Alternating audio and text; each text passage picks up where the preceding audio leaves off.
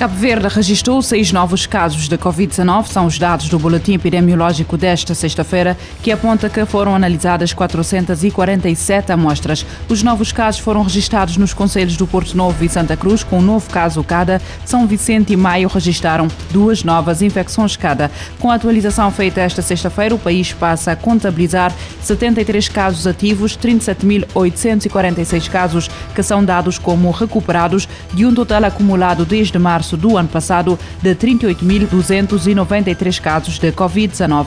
Os dados do boletim epidemiológico apontam para 349 pessoas que já morreram devido a complicações associadas à Covid-19. O boletim epidemiológico dá conta de 16 óbitos por outras causas e 9 doentes que foram transferidos. A nível global, a pandemia já provocou mais de 251,87 milhões de casos de infecção, dos quais mais de 5 milhões resultaram em óbitos. O secretário municipal Municipal da Praia, José Casimiro Pina, confirmou esta sexta-feira o assalto ocorrido quinta-feira ao edifício da autarquia da Praia, que presta serviços técnicos na fazenda. De acordo com o responsável, terão sido roubados três computadores e objetos pessoais. O assalto deu-se na área de atendimento ao público, ou seja, na front office.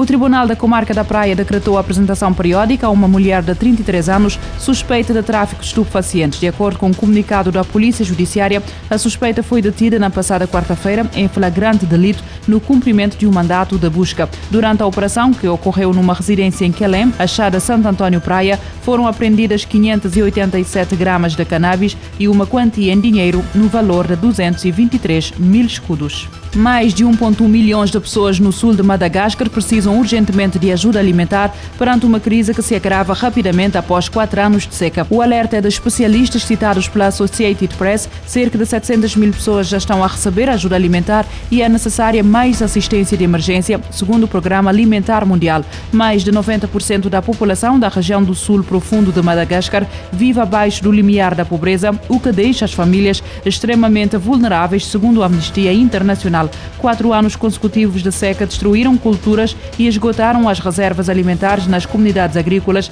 do Grande Sul de Madagascar. Danny Fentz é jornalista americano de 37 anos, detido há quase seis meses pela junta militar de Myanmar, foi esta sexta-feira condenado a 11 anos de prisão por alegar incitação à dissidência, associação ilegal e violação de leis sobre os vistos. Fentzer é o primeiro jornalista ocidental em anos a ser detido na Birmânia, onde os militares retomaram o controle do país e derrubaram o governo civil de Aung San Suu Kyi em fevereiro deste ano. De acordo com o advogado do jornalista americano, este último ainda não decidiu se vai recorrer da sentença ou não. O jornalista está sendo igualmente acusado noutro processo de terrorismo e sedição, o que o expõe a uma possível condenação à prisão perpétua. O Frontier Myanmar, um dos principais órgãos da imprensa independente do país, do qual Fencer era o chefe da redação, deu conta da sua profunda decepção. Por seu lado, o vice-diretor do Departamento Asiático da Human Rights Watch qualificou este veredito de escandaloso e inaceitável. O ativista denuncia acusações forjadas. No mesmo sentido, a Amnistia Internacional fala num caso viciado desde o início. Danny Fencer foi preso no passado dia 24 de maio no aeroporto de Rangoon, quando se preparava para deixar o país. Desde então, tem estado recluso numa das prisões da capital económica de Myanmar. Desde que os militares retomaram o poder no país, segundo uma ONG local, a Associação de Assistência aos Presos Políticos, mais de 1.250 civis foram mortos e 7 mil foram detidos. Há relatos de casos de tortura, violações e execuções extrajudiciais. Outra ONG local de defesa dos direitos humanos refere que mais de 100 jornalistas foram detidos nos últimos meses e 31 permanecem presos. Sete polícias foram mortos e outros cinco ficaram feridos no ataque feito esta sexta-feira por grupos armados no Burkina Faso, de acordo com a Direção Nacional da Polícia do país. A polícia declarou que os feridos foram transportados para um hospital. Burkina Faso tem sofrido ataques jihadistas desde abril de 2015. A insegurança no país já fez aumentar o número de deslocados internos para 1,4 milhões, segundo os dados do Conselho Nacional para a Emergência e Reabilitação do governo do país. A ONU lembra a corrida contra o tempo para salvar o planeta. O apelo de urgência foi feito esta sexta-feira pelo secretário-geral das Nações Unidas. Apelos pela urgência de medidas concretas para salvar o planeta da crise do clima acompanham o cair do pano nas negociações da 26ª Conferência das Nações Unidas sobre Mudanças Climáticas em Glasgow, na Escócia. Nesta sexta-feira, a data oficial, o secretário-geral integrou pessoalmente a reta final das negociações. Antes, António Guterres chamou a atenção sobre o evento buscar manter a vida ao tentar limitar a elevação da temperatura global a 1,5 grau Celsius. A representante especial das Nações Unidas para a redução do risco de desastres pediu que a ação internacional se traduza numa alta em investimentos para prever e informar sobre as ameaças.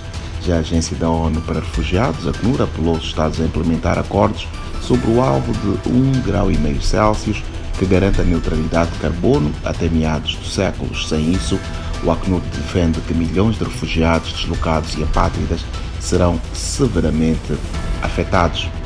Esforços para mitigar emissões, aumentar o financiamento e apoio à adaptação devem passar de palavras e ações em favor de deslocados e apátridas, destaca o Acnur. A agência vê essas medidas como essenciais para proteger comunidades vulneráveis e evitar consequências arrasadoras para milhões de refugiados, deslocados e apátridas.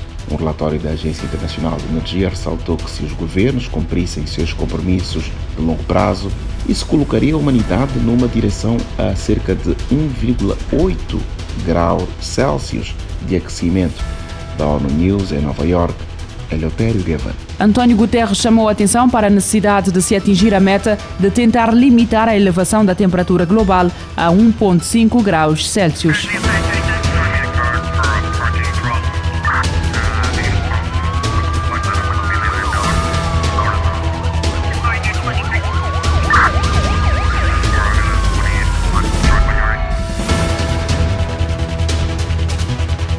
Este programa está disponível em formato podcast no Spotify e em rádio